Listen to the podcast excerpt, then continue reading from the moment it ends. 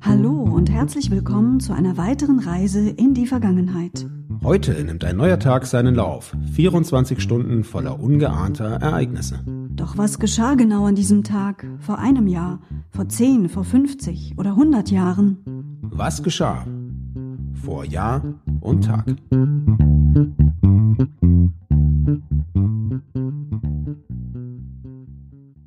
Heute ist der 1. Januar 2021. Ein gutes, gesundes neues Jahr für euch. Hallo Sebastian. Hallo Anna. Vor einem Jahr. Ein schlimmes Ende nahm die Silvesterfeier dreier Frauen in Krefeld. Sie hatten sogenannte Himmelslaternen steigen lassen, durch die das Affenhaus des Krefelder Zoos in Brand geriet. Es wurde komplett zerstört und musste abgerissen werden. Mehr als 30 Tiere starben bei dem Feuer, darunter acht Menschenaffen.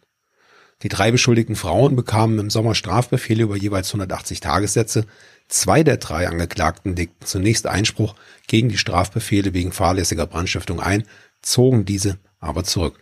Derzeit wird in Krefeld ein neues Areal für die Affen geplant, für das der Zoo um eine Fläche von 4000 Quadratmetern vergrößert werden soll. Die Gorilla-Anlage neben dem Affenhaus ist bereits wieder geöffnet. In dem Bereich leben heute auch zwei Schimpansen, die das Feuer überlebt haben. In der gleichen Silvesternacht kam es im Leipziger Stadtteil Konnewitz zu gewalttätigen Ausschreitungen zwischen Demonstranten und der Polizei, bei denen ein Polizist verletzt wurde. Die Krawalle lösten eine bundesweite Debatte über Linksextremismus und die Taktik der Polizei aus. Vor zehn Jahren. Am 01.01.2011 wurden Deutschland, Indien, Kolumbien, Portugal und Südafrika neue nichtständige Mitglieder im Sicherheitsrat der Vereinten Nationen. In Estland wird die Krone von der Gemeinschaftswährung Euro als gesetzliches Zahlungsmittel abgelöst. Und noch einmal Estland, die Stadt Tallinn und die finnische Stadt Turku werden Kulturhauptstädte Europas 2011. Vor 25 Jahren. Am 1. Januar 1996 tritt in Frankreich eine Quotenregelung für die damals rund 1300 Radiosender in Kraft. Sie müssen fortan zwischen 6.30 Uhr und 22.30 Uhr am Abend mindestens 40 Prozent französische Musiktitel spielen. Vor 50 Jahren. Am 1. Januar 1971 wird der deutsche Bundeskanzler Willy Brandt gleich mehrfach als Mann des Jahres 1970 ausgezeichnet. Zum einen von der Mailänder Zeitschrift Storia Illustrata, ebenso wie von der Pariser Tageszeitung L'Aurore. Davor hatte bereits das US-Magazin Time Brandt mit diesem Titel geehrt. Die Begründung bei allen war, mit seiner Ostpolitik ragte Brandt als Neuerer in der Weltpolitik hervor. Noch eine Personalie für euch. Die Kriminalautorin Agatha Christie wurde von der britischen Königin Elizabeth II. mit dem Titel Dame Commander of the British Empire ausgezeichnet. Das Ganze auch am 1. Januar 1971. Vor 75 Jahren. Am 1. Januar 1946 übernahm das britische Ministerium für Zivilluftfahrt den militärischen Flughafen Heathrow der allerdings militärisch nie genutzt worden war. Und das kam so.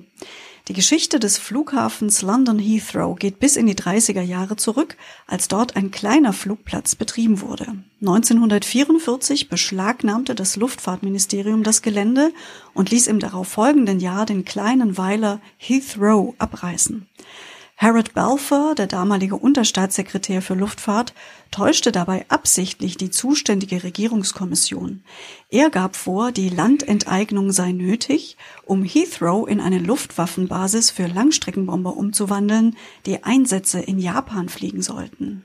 Ja, letztendlich hatte die Royal Air Force das Gelände allerdings nie genutzt und übergab es zum 1. Januar 1946 dem Ministerium für Zivilluftfahrt. Bereits an diesem Tag flog dann auch das erste Passagierflugzeug. Ziel war Buenos Aires in Argentinien. Der Flughafen London Heathrow ist heute der größte der sechs internationalen Verkehrsflughäfen der britischen Hauptstadt. Er ist der größte Flughafen Europas und der siebtgrößte weltweit. Vor 100 Jahren.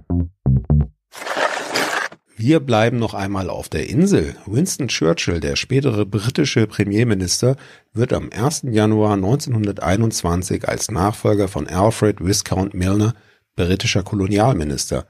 Nach dem Krieg übernahm Churchill in Lloyd Georges Koalitionskabinett nacheinander die Ämter des Kriegs, des Luftfahrts und des Kolonialministers.